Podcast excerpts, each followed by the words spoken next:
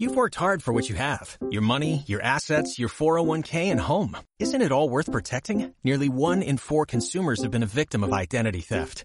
Lifelock Ultimate Plus helps protect your finances with up to $3 million in reimbursement. LifeLock alerts you to identity threats you might miss. And if your identity is stolen, your dedicated U.S.-based restoration specialist will work to fix it. Let LifeLock help protect what you've worked so hard for. Save 25% off your first year on LifeLock Ultimate Plus at LifeLock.com slash aware. Terms apply. Damas y caballeros y todo lo del medio. Están escuchando Cancelados Podcast, el podcast ignorant friendly en el que semanalmente hablaré de un tema social, cultural o controversial para educarme y quise educarlos en lo que en tiempos de cancelar personas preferimos callar o evitar. Yo soy César Lozano y trataré cada episodio de alejar un poco más mi ignorancia mientras me arriesgo a ser quemado por la opinión pública. Así que acompáñenme en este muy incorrecto recorrido social para aprender más sobre diversos temas, porque hay que tener cuidado con lo que dices, pero más con quien te escucha. Bienvenidos.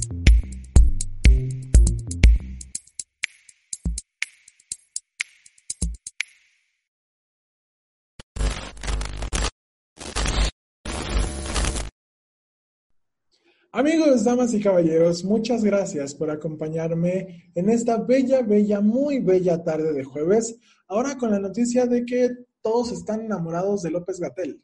Digo, es como lo más nuevo y, y cómo no estarlo, o sea, realmente cómo no estarlo. Y no lo digo por su imagen, por su atuendo, por cómo se viste, por su cara, sino porque creo que todos podemos apreciar el esfuerzo, podemos apreciar y admirar eh, y reconocer a una persona que está haciendo su trabajo de manera consciente y que no solamente nos está diciendo que nos abracemos, nos besemos, salgamos a comer vayamos a restaurantes.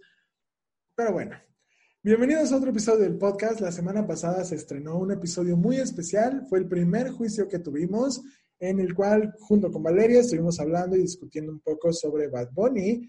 Eh, y algo que no mencionamos es que los juicios llegaron y están aquí para quedarse. Cada cinco episodios vamos a tener juicio con algún invitado y bueno, eso quiere decir que el siguiente juicio es para el episodio número 10. Eh, y bueno, después de estos avisos parroquiales, llegó el momento ya de empezar con nuestro tema, que si usted ya vio o leyó el título, ya sabe de qué vamos a hablar. Esta ocasión el tema es queer baiting, un tema que no es nada nuevo, se ha hablado de esto ya desde hace algunos años y con el que se han mencionado a muchas, a, muchas celebridades, a influencers, a series, pero vamos a llegar a eso en un momento. Eh, y el día de hoy, nuevamente, no me encuentro solo. Para hablar de este tema, se encuentra conmigo el primer invitado que tuvimos recordando aquel episodio un tanto eh, caótico, el episodio número uno, en vivo y en directo desde su casita, porque buen distanciamiento social, se encuentra en una videollamada conmigo mi mejor amigo Iván Salazar. ¿Cómo estás, Iván? Hola, súper bien. Estoy súper entusiasmado por ver cómo va a salir este episodio. Muchas gracias por haberme invitado otra vez y esperemos que no salga tan desastroso como esa vez. Pues muy bien, Iván, ¿sabes o tienes alguna idea de qué es el queerbaiting? Mm, o sea, sí, sí tengo una, una idea, pero mejor, o sea, espero a ver cómo sale esto y ya vemos, vamos platicando. Pues muy bien, entonces así ha llegado el momento de pasar a la primera sección del podcast. Para poder empezar a discutir y hablar sobre el tema, hay que pasar a el enciclopediazo. El enciclopediazo es la sección donde trataré de explicar el tema con información de expertos es decir lo que me encontré en el primer resultado de Google para poder posteriormente hablar un poco más sobre él. ¿Y qué es el queerbaiting? Todo está en dividir la palabra en dos partes. La primera parte, queer, que hace referencia en este escenario en específico, hace referencia a toda la comunidad LGBT, se refiere a ella, habla de ella, la engloba, por decirlo de alguna forma, y bait, que en este caso actúa como un sufijo, que es una palabra en inglés que se traduce como tal a cebo o carnada. Esa terminación también la podemos encontrar en una palabra muy similar y que nos va a ayudar a comprender también este tema, y es clickbaiting o clickbait. Eh, ambos términos son relativamente modernos, pero los actos o las situaciones que describen realmente no lo son. El clickbait es una técnica que consiste en manipular la, curiosidad del usuario o audiencia con el fin de que éste haga clic en un artículo o en un post eh, determinado con el fin de generar ingresos publicitarios. El usuario, curioso por naturaleza, cae en las redes de esta táctica una y otra y otra y otra vez, eh, y de ahí el nombre que se ha traducido ya muchas veces como cebo de clics o ciberanzuelo. ¿Y cómo es que lo logran? Esto es muy sencillo. Usan lenguaje que provoque suspenso o intriga, eh, hablan de manera directa al usuario o a la audiencia, eh, también lo hacen con listas, que por algún motivo nos encantan las listas, o sea, como de top 5 cosas esto, estas 17 cosas de aquello, pero en realidad los que tienen como más vistas o más clics son las listas con números pares, supongo que por estética, eh, dando alguna orden al usuario, por ejemplo, mira esto, lee esto, escucha esto, checa esto, y en ocasiones incluso poniendo dos cosas sin sentido una al lado de la otra, por ejemplo, un título sobre cocina junto a la imagen de un político. Este término se acuña en 1999 y ganó popularidad en la segunda mitad de la primera década de los años 2000, cuando se empieza a hablar en contra de su uso y es algo que se utiliza muchísimo y que a pesar de que nosotros sepamos en algunas ocasiones que estamos a punto de caer en una de estas trampas o que tengamos el presentimiento o por ahí alguna idea de que estamos a punto de caer en una, simplemente nos dejamos llevar por los amos de clickbait, por ejemplo, BuzzFeed. BuzzFeed es el amo, o sea. Sí, sí es, sí es. Es como, a todos nos encantaría saber qué tipo de enchiladas somos. ¿Qué tipo de lote somos? Ajá, o con qué deberíamos de poner nuestra Cuba, o qué país somos, o qué personaje de, de élite. De élite. Eh, y esto que tiene que ver con el queer pues es prácticamente lo mismo, simplemente que llevado a la parte LGBT y a diferencia del clickbaiting se presenta en particular o tiene como mayor desenvolvimiento fuera del Internet, dentro de la televisión o de otras formas de entretenimiento. Por ejemplo, en enero de, de 2017, iba a decir 1917, en enero de 2017, Warner Bros. Television lanzó una serie basada en el cómic Archie de John L. Goldwater. No sé si es Archie o Archie, quiero pensar que es Archie. Titulada Archie, titulada Riverdale. ¿Has oído hablar de esta serie, Iván? Sí, o sea, no la he visto, pero sí, sí sé qué serie es y mi hermano la ve. Entonces, más o menos sé qué onda. Y está en Netflix, digo, por si la quieren ir a ver, está, está ahí en Netflix. Eh, pues la serie va de un grupo de adolescentes que viven en Riverdale y la misteriosa desaparición de Jason Blossom, que espero también estoy diciendo bien, eh, los envuelve a todos en una trama de suspenso. En el primer episodio de la temporada, o sea, desde el mismo piloto, los dos personajes femeninos principales, Verónica Lodge, interpretada por Camila Méndez, y Betty Cooper, interpretada por Lily Reinhardt, se dan un beso en frente de todo el equipo de animadoras eh, y por supuesto, durante el resto del capítulo hay mucha tensión sexual durante, perdón, eh, dentro de estos dos personajes. Y pues al final resulta ser que son completamente heterosexuales y quedan emparejadas con los dos personajes masculinos de esta serie, que son Jughead, interpretado por Cole Sprouse, y Archie Andrews, interpretado por KJ Apa. Esto a pesar de que bien es cierto que dentro de la serie hay un personaje homosexual que tiene una relación, en algún momento de la serie, pero pues es un personaje secundario. Entonces, ¿qué es el queerbaiting? El queerbaiting es la práctica audiovisual de crear tensión sexual y o romántica entre dos personajes del mismo sexo sin la intención de desarrollar verdaderamente la relación entre ellos o de cuestionar su sexualidad. Se emplea como un cebo para atraer a un público LGBT más ansioso por conseguir representación en la pantalla, pero no es habitual que esto ocurra. Al principio, muchos creadores justificaban el queerbaiting como la única manera de poder poner en pantalla una relación, una relación de este tipo. Sin embargo, la cruda realidad es que esto no es nada más que una estrategia de marketing que el día de hoy sigue utilizándose con frecuencia. Porque ya las minorías tienen poca representación en los medios masivos y de esa poca representación, la mayoría es una representación prejuiciosa y dañina en la que los latinos siempre son narcotraficantes, son ilegales, son de poco fiar, los negros son criminales o son el primero en morir o son el compañero gracioso de algo y los miembros de la comunidad LGBT son infelices, son enfermos mentales y son asesinados brutalmente. Es un cliché del entretenimiento que incluso tiene un nombre. Este efecto o este cliché se llama Bury Your Gays o la traducción directa al español, Entierra tus gays, en el que los personajes queer son usados como utilería por dos razones. La primera es para impulsar la historia del protagonista, casi siempre este top de la cadena alimenticia, el hombre blanco, masculino, heterosexual, eh, cisgénero, eh, el de hasta arriba de la cadena, ¿no? Y el otro para atraer al público de esta comunidad que tiene tanta sed de ser reflejada en medios de comunicación de manera positiva.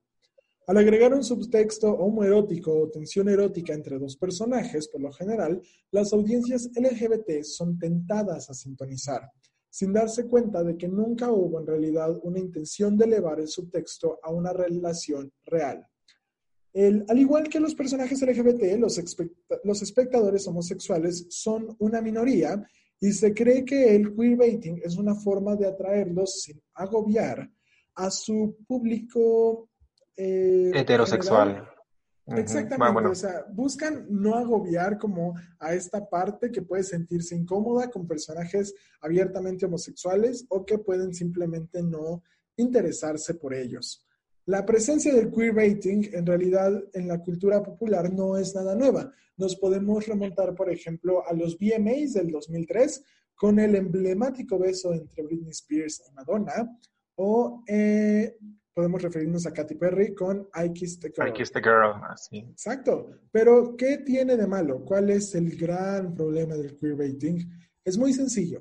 El queerbaiting es dañino para la comunidad LGBT porque esta apenas si tiene representación en los medios. Si hay algo que le molesta a la comunidad es el oportunismo y el tono bromista, bobo o soso con el que a veces estos artistas o series toman una relación supuestamente homosexual, como el caso de Perry con I Kissed. Y muchos artistas les ha pasado, por ejemplo, Ariana Grande, cuando lanzó Monopoly con su amiga Victoria Monet, Monet en la letra insinúa que es bisexual y a pesar de que Monet lo es abiertamente, Ariana Grande nunca se ha definido de otra forma más que heterosexual y al ser cuestionada de esto, eh, dijo no sentir la necesidad de etiquetarse sexualmente, lo que pues al final terminó simplemente por no ayudar. También otro artista a quien le pasó fue a Rita Ora en el 2018 con Girls, que cantó junto con Bebe Rexa, Cardi B y Charlie XCX, y que según ella misma está inspirada en I Kissed a Girl. Es que no sé cómo se pronuncia. Se pronuncia Charlie XCX. Ah, ok, Charlie XCX no sé de música, ahora Besotes a, a Charlie, así es. Um, a lo que la cantante Hailey Kiyoko, conocida como Lesbian Jesus, que me encantó el apodo, o sea, soy fanático de ese apodo, Lesbian Jesus, publicó en Twitter un post en el que afirmaba que las canciones así hacen más mal que bien a la comunidad LGBT, porque no se prescinde de la mirada masculina. Para los artistas es importante avanzar y no retroceder culturalmente en este aspecto. No necesito beber vino para besar a una chica. Siempre me han, gustado las mujeres. Este tipo de mensajes es peligroso porque menosprecia e invalida los sentimientos puros de toda una comunidad. Rita ahora se defendió diciendo que la canción se refería a una experiencia muy real de su vida en la que había tenido relaciones tanto con hombres como con mujeres, pero al parecer esa honestidad pues tampoco quedó bien plasmada dentro de la canción. Y así como esos artistas, podemos mencionar a muchos y a muchas otros, como Nick Jonas, Tyler Posey, James Franco, Madonna, Katy Perry, Britney Spears, Bad Bunny, Demi Lovato, Taylor Swift, de la cual vamos a hablar más adelante, e incluso Darren Criss, que para aquellos que no saben, para gente, para usted, señor, señora, ahí en casita que nos está viendo, Ivancito ama y está obsesionado con Darren Criss. Pero pues nada más lo utiliza. Ah, sí, sí, sí me sentí un poco utilizado por él, tengo que confesarlo. Pero mira, o sea, ¿qué puedo hacerle, no? Pues miren, así tal cual como se puede mencionar a muchos artistas, también se pueden mencionar muchas series. Por ejemplo, Once Upon a Time, Teen Wolf, Riverdale, La Ley y el Orden, Voltron, How to Get Away with Murder, Sherlock, Glee y muchos otros. Las críticas coinciden en que lo particularmente dañino es que estos artistas no buscan iluminar los problemas que enfrentan las personas queer, sino que lo utilizan a su propio beneficio, especialmente cuando entre sus fans hay mucha gente joven y dentro de la comunidad LGBT. Este público quiere estar representado, pero de momento nadie se arriesga a llevar estas supuestas relaciones por miedo a perder audiencia entre el público más convencional.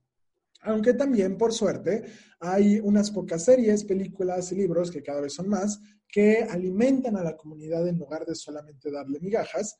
Y por eso hay que darle gracias al universo, porque tenemos escritores, directores, productores, guionistas, eh, creadores como series eh, como The 100, OITNB, Sense8, El cuento de la criada, Orphan Black, eh, Anatomía de Grey, entre algunas otras que representan de manera consciente y respetuosa a la comunidad LGBT. Eh, También al parecer, este, eh, bueno, yo vi la semana pasada en, en, Twitter como mucho de esto, de Steven Universe, que digo, yo no la he visto, pero al parecer también este, es una muy buena serie o, bueno, caricatura que plasma bien a, a la comunidad LGBT. Sí, creo que, creo que hay una boda, o sea, no, digo, yo tampoco he visto la serie, pero creo que por ahí hay una boda entre dos gemas que también eso decía la gente como, es que no, es que no tienen sexo, son gemas, no tienen un género.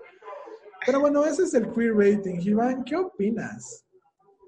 Pues que son muy cañón, ¿no? O sea, como dices, siempre había existido, pero no lo notábamos, o por lo menos yo no lo notaba, ¿no? O sea, simplemente, como dices, moríamos por una representación y lo consumíamos.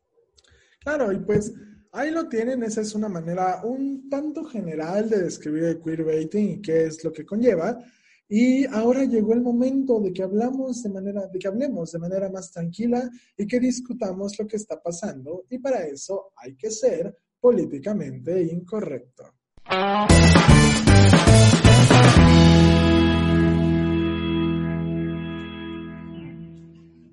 Políticamente Incorrecto es la sección donde, como ya lo dije, vamos a analizar un poco más qué es lo que conlleva nuestro tema, lo vamos a cuestionar y vamos a ver qué está sucediendo con él en la actualidad, en estos tiempos. Y justamente estamos hablando de un tema actual. Así que, Iván, llegó el momento de hablar, ahora sí bien, de toda esta cuestión de queer rating y el primer tema o, el primer punto que me interesaría tocar es por qué lo aceptamos, porque justamente dentro de la sección pasada hablábamos, eh, como un poquito se mencionó por ahí, que a pesar de que sabemos que está mal, o sea, que esas representaciones o el cómo representan a la comunidad LGBT lo hacen de manera incorrecta y muchas veces incluso hasta un poco irrespetuosa. Ofensiva. Lo seguimos, ajá, o ofensiva, lo seguimos aceptando. ¿Por qué crees que seguimos aceptando la comunidad hasta cierto punto esta, esta práctica, este queerbaiting? Pues no sé, yo creo que, o sea, creo que de entrada, como dices, anhelábamos tanto el momento en el que se nos representara en televisión, o sea, de que no había personajes así, ¿sabes? A lo mucho personajes gay y eran de que, pues el estereotipo, ¿no? Y afeminados y que se travisten y cosas así, ¿no? Y yo creo que en el momento en el que empezaron a aparecer eh, estos personajes LGBT más, eh, nosotros dijimos, wow, por fin, ya está. Y aunque fueron malos, dijimos, pues mira, o sea, por lo menos, o sea, aunque no era un buen trabajo de la producción, de la serie, de eh, cómo estaba diseñado el personaje o, así. Les dijimos, pues, pues mira, ya está esto. Ajá. Entonces yo creo que es por eso. Y yo creo que hay algunas cosas que sí no permitimos, ¿sabes? O sea, por ejemplo, ahorita que estabas hablando, me acordé de cuando en México hicieron Pink, creo que se llamaba la película, que... ¿Te acuerdas cuando salió Cuatro Lunas? Ajá. Antes de Cuatro Lunas salió una llamada Pink, que era así de que mala, mala, mala, ¿no? O sea, de que con ganas trataba de ofender al, a la comunidad y aún así se las daba de, pues de que inclusiva, ¿no? La película, ¿no? Ajá. Y después salió Cuatro Lunas. Y yo sí, yo sí vi entonces que la comunidad rechazó totalmente este que se llamaba Pink y, y, aceptó muy bien Cuatro Lunas. Entonces yo creo que también depende un poco de qué tan mal está hecho eh, el trabajo. Ok, entonces, y ahí entra otra pregunta, justamente con lo que acabas de decir, que es importante decirlo, que es algo que sucede no solamente con la comunidad, sino que sucede con cualquier tipo de lucha o cualquier tema que la sociedad no esté acostumbrado a hablar, que puede ser enfermedades mentales, salud sexual, eh, luchas eh, sociales movimientos sociales, la comunidad LGBT. ¿Qué también crees que está representada en los medios la comunidad? Porque justamente si hablamos, por ejemplo, de enfermedades mentales, la respuesta como más obvia y más directa, es decir, están horriblemente representadas. O sea, los medios de comunicación, sean televisión, películas, no representan de manera eh, consciente o de manera certera lo que implica la salud mental o algún tipo de trastorno mental. Eh, hay algunas que lo hacen, pero hay algunas que no. Entonces, ¿qué también podríamos decir que está representada la parte queer de la sociedad o la parte LGBT más de la sociedad? Pues yo creo que, que ha avanzado, o sea, y que van por partes. Eh, hay, eh, pues digamos que este, secciones de la, de la comunidad que son más representadas y que ha habido más cambio. En este caso creo que son con, con las personas gay y quizás bisexuales, refiriéndonos a hombres bisexuales, que que sí ha habido un cambio, ¿no? O sea, por ejemplo, te, digo que antes, o bueno, lo dijiste que antes, pues las, las únicas personas que veíamos así en la televisión eran el estereotipo, el estereotipo, y ahora creo que se está normalizando un poco ese tipo de personajes, aunque, por ejemplo, con personajes trans o con personas lesbianas, creo que todavía no está a ese punto, ¿sabes? O sea, creo que con ellas, ajá, a representarlas bien. Pues sí, porque por ejemplo, aparte sabemos, eh, no es lo mismo que nosotros hablemos o que discutamos de este tema eh, aquí en México que si lo discutimos, por ejemplo, en Estados Unidos. En el aspecto de que todos estamos conscientes y todos sabemos que, pues, la sociedad mexicana es una sociedad, pues, bastante, eh, quiero decir, patriarcal. Pues es una sociedad muy machista, es una sociedad muy eh, misógina. Entonces, tenemos, por ejemplo, el chiste de Polo Polo o el chiste de Jorge Falcón, del gay, que es este como todo afeminado y con una vocecita, y después llegamos a la televisión, pero llegamos en la hora pico, en estos dos meseros que eran interpretados por Adrián Uribe y por el otro señor, que no me acuerdo cómo se llama. Eh, entonces, no existe esta buena imagen, por así decirlo, de la comunidad LGBT, que ni siquiera era la comunidad LGBT, que en ese punto era el hombre homosexual, o sea, era la persona gay, ni siquiera entraba toda la comunidad. Entonces no tenemos esta buena representación, entonces hasta cierto punto se ridiculiza y con esta ridiculización también entra un poquito de satanización de los medios de comunicación conservadores o como de toda esta parte más a lo mejor religiosa, no tan liberal, y ya hasta ahorita se empieza a tratar de manejar un poquito la homosexualidad, pero seguimos teniendo cadenas televisivas como Televisa, como eh, TV Azteca, para las cuales no existe la homosexualidad. O sea, a pesar de que tienen personal y, ah. conductores y todo esto, no, no existe para ellos. Justo te iba a decir que, bueno, eh, en mi casa nada más se ve, o sea, de estas dos grandes televisoras, nada más se ve Televisa. Y sí hay personajes eh, gay, lesbianas creo que también, pero son súper a la fuerza, ¿sabes? O sea, los metieron a fuerza porque pues estamos en este momento en el que yo creo que ellos piensan que si no tienen unos personajes eh, de la comunidad, no, va no se va a consumir su, su producto entonces como que los tratan de meter a la fuerza y te digo, sí los hay y quizás ya no están ridículos, eh, o sea, ya no los hacen ridículamente ni tratan de hacerlo ofensivamente, pero no, no nos representan bien, ¿sabes? O sea, no está como a la par, ¿sabes? Está como se les va por ahí algo ofensivo en algún momento. Ajá. Entonces, nada más era eso, que sí hay, pero como que mm, a la fuerza. Ok, ahora, otra cosa importante, cuando hablamos del queerbaiting, el queerbaiting también se puede tomar como esta, eh, verlo del otro lado de la luna, o sea, como la otra cara de la moneda, que es decir, una parte es los medios de comunicación, son los artistas, son los cantantes, es quien lo lleva a cabo y otra parte es, la otra cara es quien hace el reclamo, ¿no? Que pues es, está la comunidad LGBT.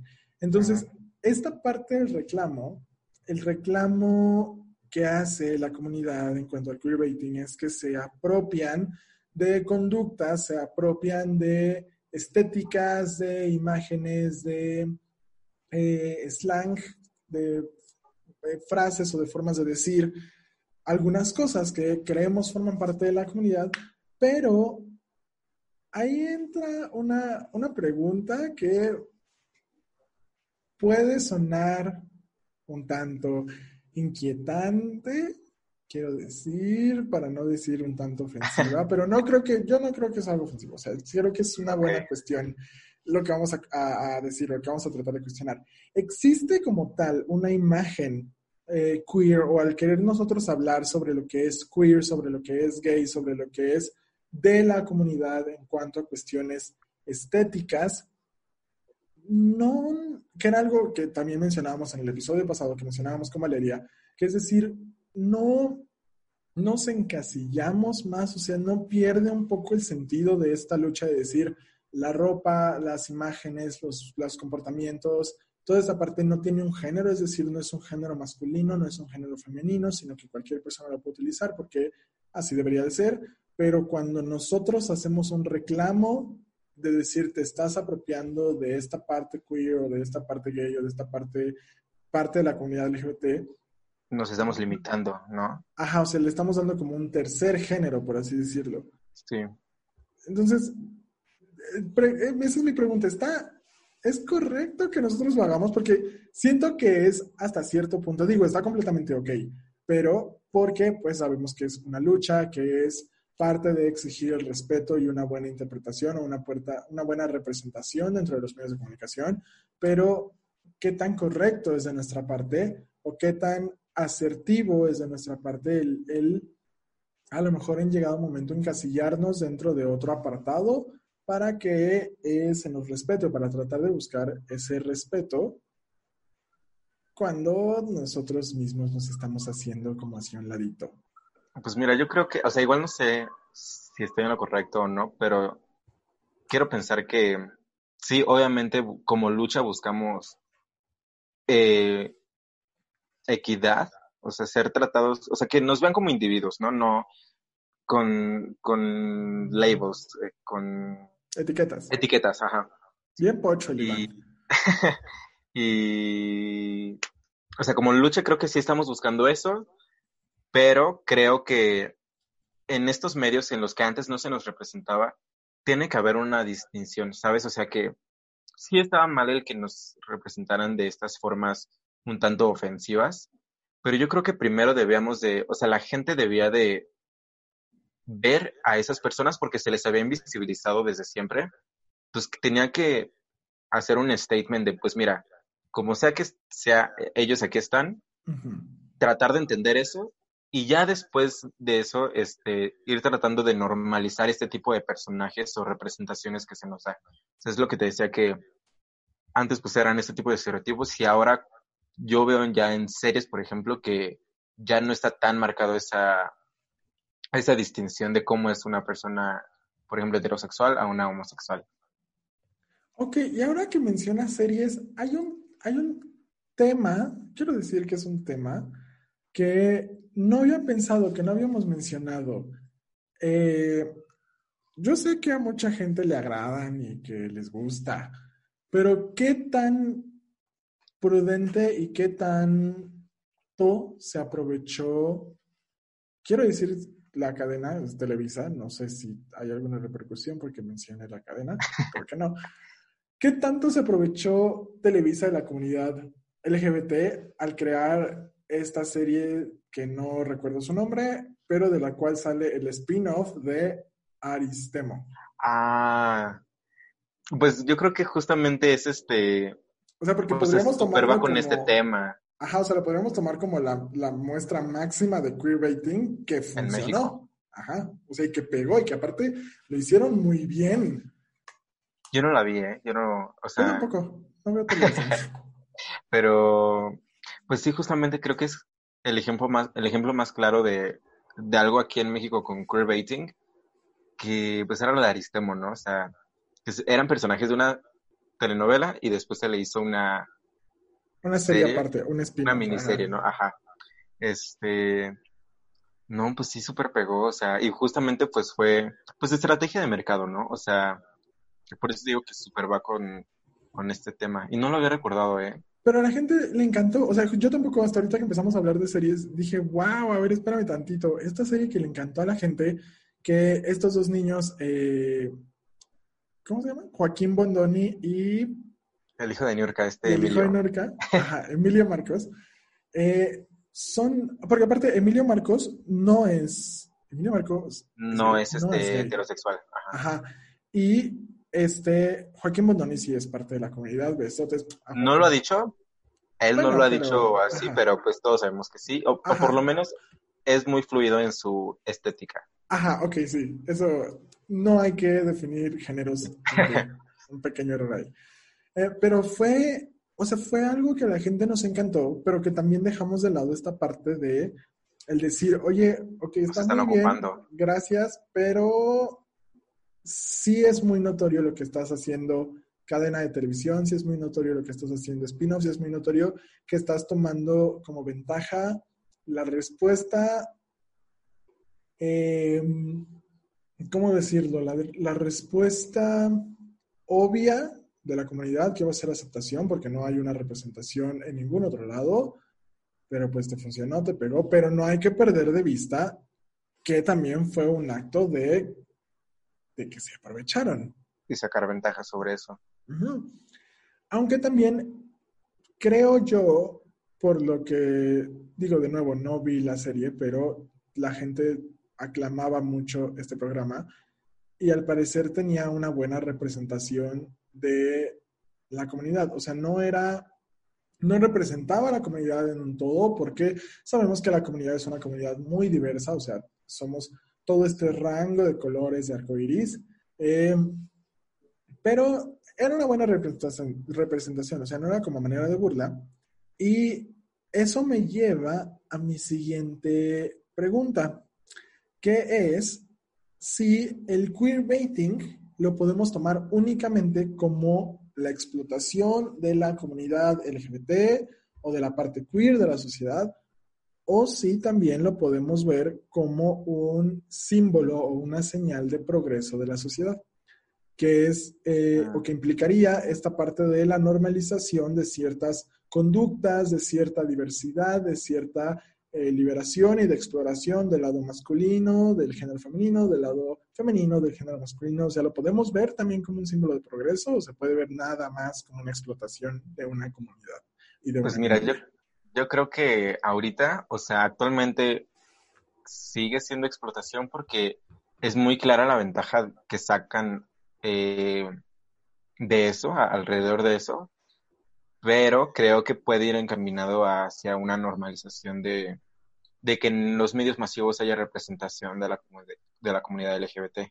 O Hacia algo que finalmente sea beneficioso hasta cierto punto, ¿no? Para la comunidad. Y, bueno, sí, para, digamos que en general, ¿no? Ah, o sea, que para que, para que empiece a ver como esta, a lo mejor normalización no es la palabra como tal, pero para que empiece a ver esta, mmm, ay, ¿cómo decirlo? Para que la gente se acostumbre Vaya, o sea, para que la gente lo deje de ver como algo diferente, como algo aparte, como algo que está mal, como algo que es distinto y se vea simplemente como, ah, ok, es otra manera de expresión de género, es otra manera de expresión de amor, de identidad, y que ya se deje de ver como algo aparte o como algo malo. Y otra pregunta, Iván, esta pregunta voy a dejar que tú la contestes tú solito, para que tú solito te eches la sobre el cuello. ¿Hay un punto medio o puede haber un punto medio o puede haber una balanza mediática eh, de conductas, de eh, expresión entre lo gay, digo gay eh, para referirme a la comunidad completa, o sea, entre lo LGBT más y la contraparte de esta parte heterosexual? O sea, ¿puede haber una balanza, puede haber un punto medio, mediático entre estas dos? Mm, es que no lo sé. O sea, podría decir que sí, si las cosas están bien hechas. Y digo, no estoy seguro si pues realmente el 100% de, de estas personas que generan estos productos, ya sean series, eh, cantantes, programas de televisión, etcétera, eh, si el 100% busca un, un, beneficio de incluir a estos personajes o estas, digamos que está, a todo lo que tenga que ver con lo LGBT, ¿no? No sé si todos busquen un beneficio de eso, pero creo que hay cosas que están bien hechas en las que no se ve tanto la diferencia y simplemente tomas el producto como algo neutro, sin que le pertenezca tanto a la parte heterosexual, ni tampoco que esté repleto y, lleno y que sea muy obvio eh, el beneficio que le quieren sacar a la parte LGBT. O sea, creo que sí hay cosas medio equilibradas. Ok. Y pues, para dejar eso ahí, para no, para no meternos en algún problema eh, por esa respuesta, vamos a la siguiente parte. La parte más interesante, o sea, creo que esa es la parte como que eh, deja a lo mejor un poco esta parte ya tan seria de qué representa, qué no representa, quién insulta, quién insulta, y empieza a la parte, mi parte favorita, que es la parte del chisme, eh, porque pues obviamente. Y hay que, hay que empezar a hablar de la gente, los influencers. Me gustaría empezar a hablar con los influencers. Te comentaba fuera de cámara que no sé si ustedes lo saben, supongo que sí, eh, porque pues, al parecer ahora todo el mundo utiliza TikTok. Entonces, no sé si ustedes lo saben, pero el primero de abril, eh, en Estados Unidos se celebra lo que nosotros celebramos el 28 de diciembre. Aquí el 28 de diciembre en México es el Día de los Inocentes, es este día que hacemos eh, bromas, que hacemos alguna jeribilla, alguna cosita maldosa por ahí, por diversión y decimos esto de inocente palomita, te dejaste engañar. Te dejaste engañar. Dije te dejaste, hay una disculpa. Te dejaste engañar.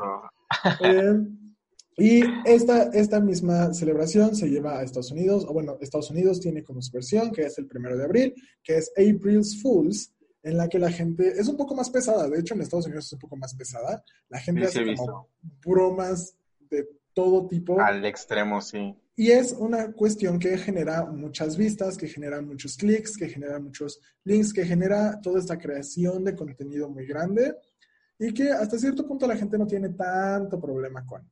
Pero este pasado primero de abril, en TikTok, por el April's Fools, surgió esta tendencia, este, no sé cómo llamarle, esta buena idea que se le ocurrió a alguien que resultó ser una malísima idea, de una serie de personas, quiero decir que principalmente hombres, eh, saliendo del closet o tratando de simular que salen del closet solamente por las vistas, por el cloud, por broma, y de ahí vuelve a surgir como esta plática de el queerbaiting, de utilizar una comunidad para eh, generar vistas. ¿Qué opinas, Iván? Digo, yo no sé pues qué decir.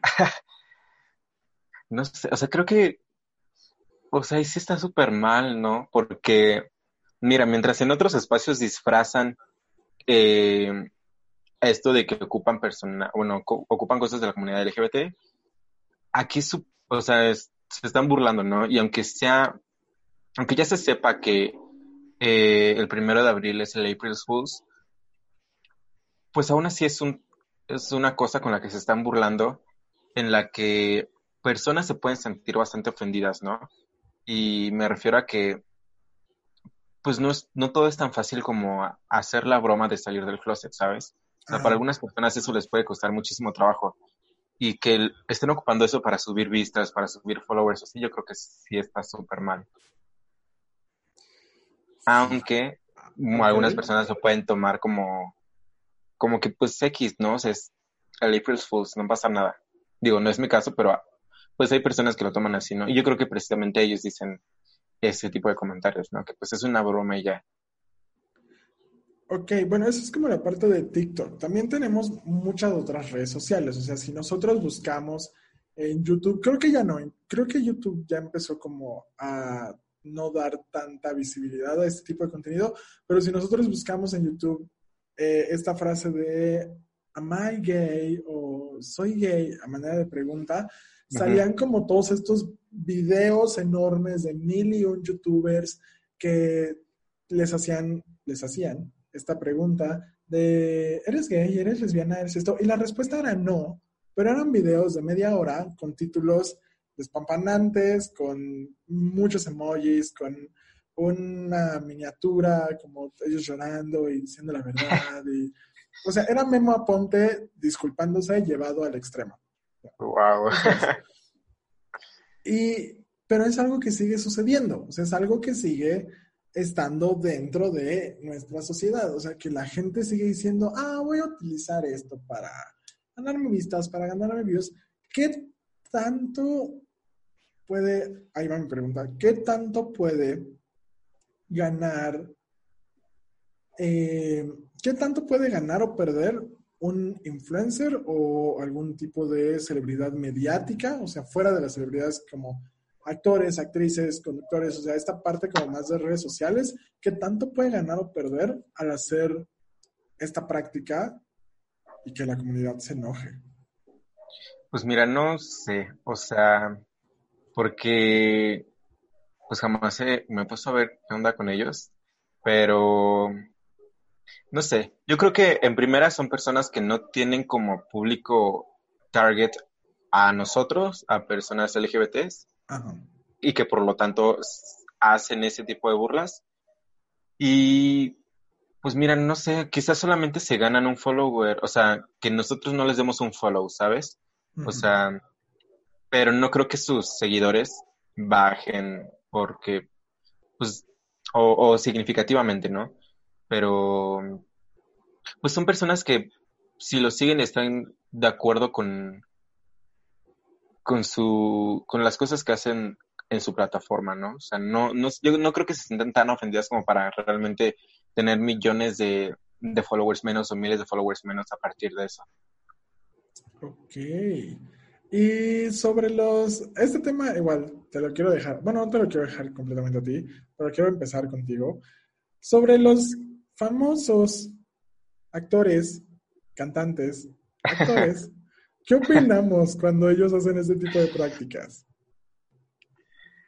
Mm, pues mira, yo creo que todo depende también del, bueno, no sé si hay alguna razón por la que me hayas querido dejar primero la pregunta a mí, pero...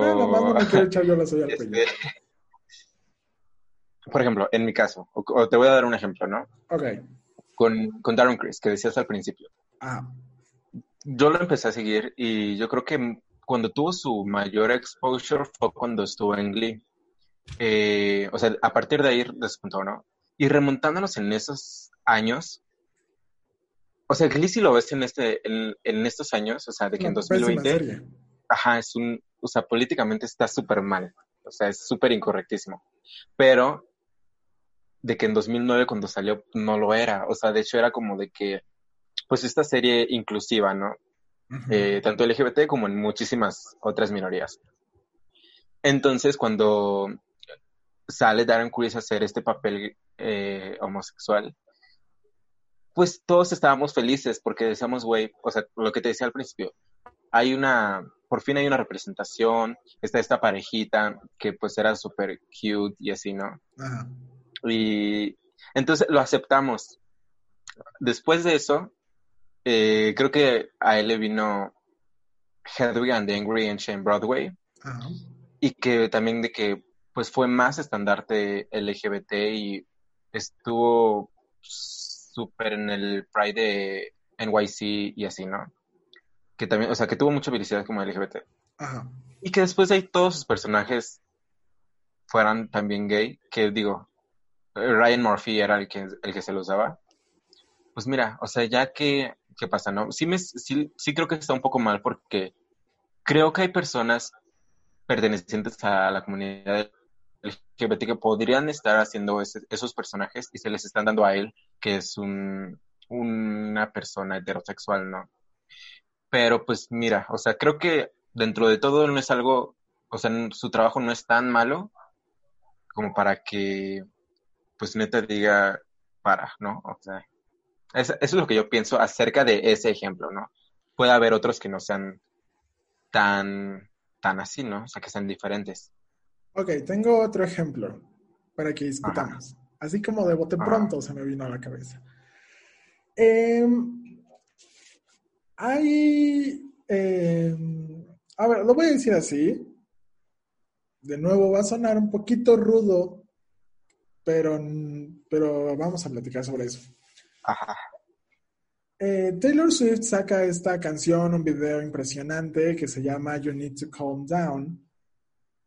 Y está este statement, esta frase, que es que You Need to Calm Down es para la comunidad LGBT lo que hablábamos en el episodio pasado, que Perreo Sola es para el feminismo. Es, ajá. es una apropiación completa, o sea, Taylor Swift lo que hace es queer rating en su máxima expresión. de hecho, Hay, un, hay un sitio web que es un sitio web de sátira, o sea, no, no lo tenemos que tomar en serio, pero es un sitio web de sátira eh, que decía que Taylor Swift había eh, logrado algo increíble, o sea, que había inspirado a una joven, o sea, estaba inspirando a los jóvenes a salir del closet como heterosexuales que buscan estar en el centro de atención de un movimiento al que no pertenecen, que pues en este caso es la comunidad LGBT. O sea, ¿qué es lo que hizo Taylor Swift fue eh, algo que igual mencionábamos en el episodio pasado con Valeria, dentro del juicio que le hacemos a Bad Bunny, es que Taylor Swift lo que hace en ese video es hablar por la comunidad, no hablar con la comunidad. Hablan por el movimiento, por la lucha, hablan en nombre de, en lugar de hablar acompañados de o en lugar a favor de, que es esta diferencia entre el apoyar y el usar. Entonces, Iván, ¿qué opinas? No me dejes morir en esto solo. ¿Qué opinas sobre este video de Taylor Swift?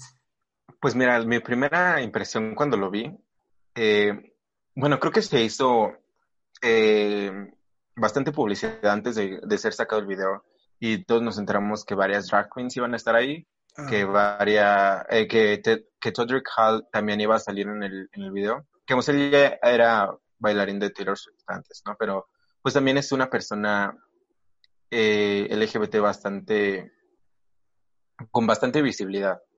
Eh, y ya cuando lo vi, pues yo pensé lo mismo, ¿no? O sea, de que, o sea, están haciendo, o sea, todo su video va a partir de eso, ¿sabes? O sea, ni siquiera es como de que el video tiene una cosita que, o una cosita LGBT, cositas así, ¿no? Sino que todo, todo, todo es sobre esto, ¿no? Entonces, o sea, el pues yo sí me enojé. arcoíris de pies a cabeza. Sí, sí, sí.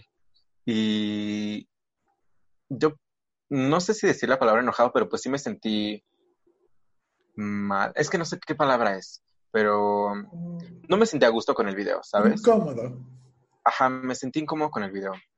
Hay mucha gente que, lo, que la defendía diciendo, no, pues es que se está apoyando porque hasta el último también deja como una fundación y así, ¿no? Pero eso no quita la parte mercadóloga de, de Taylor Swift para hacer esto, ¿no? Porque pues creo que hemos visto bastante por parte de Taylor Swift que busca statements que generen muchísimas vistas, ¿no? Entonces no podemos creer que esto no es otro de sus, o sea, que este no fue otro de sus intentos para ser relevante, ¿no? Aunque ya lo era. O sea, creo que claramente buscaba una, sacar una ventaja sobre, sobre la comunidad. Y, que también cabe mencionar que no es, no es solamente algo, o sea, traemos a la mesa este ejemplo de Taylor Swift porque es algo que fue muy explícito, o sea que, como decíamos, el video vomita arcoiris de pies a cabeza, pero que no solamente ella lo ha hecho, ¿no? Mencionábamos también a Katy Perry con I Kissed the Girl, pero también podemos mencionar a eh, Lady Gaga con Born This Way. O sea, que el video, en realidad el video no vomita arcoíris, sino es un video como tal tan LGBT, pero que la canción se ha vuelto esta, este himno, himno durante muchos años, pero en realidad también es un, eh, tanto I Kiss the Girl como You Need to Come Down como Born This Way son hijos y son productos de el queerbaiting, ¿no? Que pueden tener una parte bien intencionada, pero que también tiene una parte mediática, tiene una parte mercadológica, tiene una parte de decir, esto si lo saco va a pegar. Como todas las cosas, como todas las series. Em, y ahora, otra pregunta, ya la última pregunta eh, para pasar a la siguiente sección. ¿Cómo puede, más bien no, no cómo puede, puede la comunidad LGBT beneficiarse del queerbaiting lejos de que se normalice o se o se le quita el estigma a ciertas conductas o ciertas actitudes o ciertas vestimentas, ¿se puede la comunidad LGBT beneficiar del queerbaiting de alguna forma? Mm, es que, o sea, dices que quitando eso de la normalización, entonces no sé hasta qué punto podría más beneficiarse. Ahorita, digo, tú me dirás si es lo mismo, o sea, si va parte de la normalización social, pero, o sea, se me viene a la mente que, por ejemplo, tenemos a estas personas heterosexuales haciendo cosas LGBT. He estado viendo un poco que en ciertos, eh, en ciertas cosas, personas LGBT están haciendo cosas LGBT y aún y más allá, personas LGBT están haciendo cosas heterosexuales, que antes no era visto, ¿sabes? O sea, precisamente con, con Pose de, de Ryan Murphy, no sé si lo ubicas. No bueno, eh, es una es una serie más de Ryan Murphy en la que se le da visibilidad a la, comunidad LGBT. Esa serie eh, es de época, es de los ochentas, eh, sobre toda la cultura queer y de los boss y del, en ese entonces el VIH y así, ¿no? En esa serie todo el cast es este LGBT. Hay personas gays, hay personas trans interpretando personas trans, hay personas trans interpretando a mujeres, cosas así, ¿no? Entonces creo que en eso se puede beneficiar la gente, ¿sabes? O sea, antes no eran vistas estas personas, ¿no? Para poder tener ese tipo de trabajos. Se le daba el trabajo a personas heterosexuales para interpretar a alguien gay, para interpretar a alguien trans.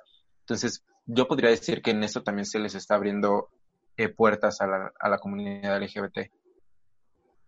Pues, muy bien, concuerdo con esa parte. Entonces, Amigos, eh, ahora ustedes allá en casita que nos ven o que nos escuchan, eh, si a ustedes después de todo lo que ya hemos dicho les preocupa qué podría pasar con ustedes, si podrían decir o hacer algo que en algún momento los, haya, los haga caer en, la cancelación o en que la gente se les ponga en su contra, si están en el Jesús en la boca, con el Jesús en la boca por lo que podría pasar, entonces le interesa nuestra siguiente sección, Ignorant Friendly.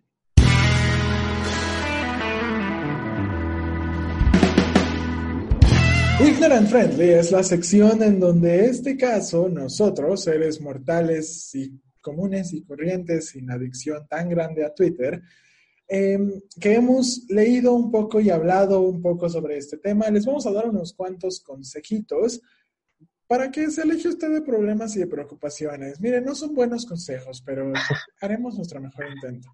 Y Creo que el primer consejo y el consejo más importante y el único en realidad que le podría dar en esta ocasión, que le podríamos dar en esta ocasión, es si usted va a hacer algo que incluya o que involucre a la comunidad LGBT y, no está seguro de, si está bien, si ofende a alguien, si...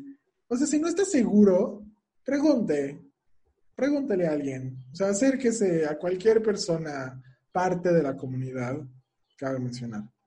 Y pregúntele, dile, oye, ¿está bien que yo, hombre privilegiado, heterosexual, blanco, cisgénero, me vista de mujer para un video? No, pregunte, pregúntele a alguien y le van a decir, no, no lo hagas.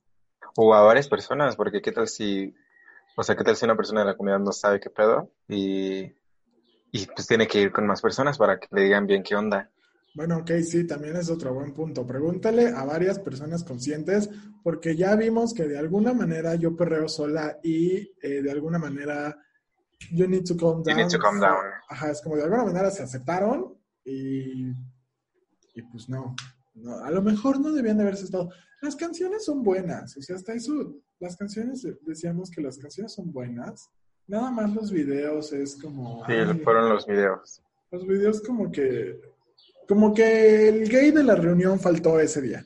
O sea, como que el día que aprobaron el proyecto, La persona, parte de la comunidad, dijo, ay, yo, se levantó tarde y no llegó a tiempo a la, a Igual con Taylor, no lo creo. O sea, obvio trabaja con más gays. Bueno, pues mira, al parecer Taylor consigue todo lo que quiere. al parecer no le pueden decir que no. Entonces, ese, es como el único consejo. Iván, ¿algo tú más que quieras decir o que puedas... no, es que no, no, tengo ninguno más. Es que solamente es eso, oigan. Es bien sencillo. Solamente pregunten. o sea, pregunten y también hay que tener otro, otra cosa, hay que tener cierto grado de conciencia y de saber de qué estamos hablando y de informarnos, porque obviamente, como decíamos, está bien, todas las personas merecen aprender y todas las personas tienen derecho a tener una opinión, simplemente hay que tener una opinión bien fundamentada, o sea, no, no hay que dejarnos llevar por lo que creo saber o porque es que tengo un primo, tengo un amigo, una tía me dijo, un tío me dijo, no, sino que hay que, hay que informarse, hay que estar conscientes de lo que se está hablando, hay que aprender a diferenciar en esta, esta parte entre el usar a las personas y el apoyar a las personas, entre lo que decíamos, ya lo dijimos muchas veces, entre el hablar con y hablar por. Entonces, Iván, antes de terminar el tema, ¿algún comentario, alguna duda, algo que quieras dejarle a nuestro maravilloso público de esta bella tarde de jueves? No, pues nada, que sigan viendo tu podcast, que se sigan suscribiendo y también gracias a ti por haberme invitado otra vez y estoy muy feliz.